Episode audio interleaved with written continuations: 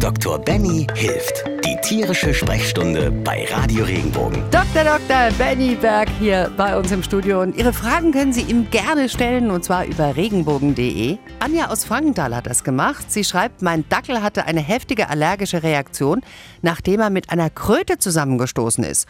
Spucken, Röcheln, Ausschlag. Vom Tierarzt gab es Tabletten. Gibt's noch was anderes, was ich zu Hause haben kann? Sollten wir mal wieder Kontakt mit einer Kröte haben? Also Amphibien sind ja auch eine, eine Tierart, die im Prinzip über ihre Haut atmet und bestimmte Substanzen absondert und damit sich ja auch schützt. Dazu gehört auch die Kröte.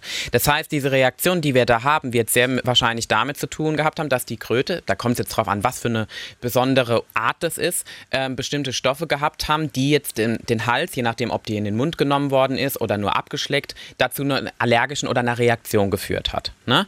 Ähm, wirklich vorbeugen kann man da nicht. Man kann nur die Stelle möglichst schnell abspülen, damit diese Reaktion, also damit das, was da reagiert, nicht dauerhaft drauf bleibt. Und man kann dafür sorgen, dass natürlich das Tier am besten keinen Kontakt mit so solchen Amphibien hat ähm, und damit vorbeugen, dass so eine Reaktion wieder kommt. Also ich habe festgestellt, meinen Katzen macht es gar nichts. Wir haben relativ viele Kröten und Frösche bei uns im Garten und äh, die tupsen die ab und zu mal an ohne Krallen, dann springen die weg, aber sonst passiert nichts. Ja, das ist ja auch jedes Tier so ein bisschen individuell. Ne? Es gibt, also gerade Katzen zum Beispiel haben auch einen anderen Speichel wie Hunde zum Beispiel, auch von der Zusammensetzung her. Und das kann natürlich auch ein, Aus, also ein ausschlaggebender Punkt sein, warum zum Beispiel, wenn man jetzt also nehmen wir es mal als Beispiel, ich lecke jetzt diese Kröte von oben bis unten ab. Ich habe mit Sicherheit eine dicke Zunge.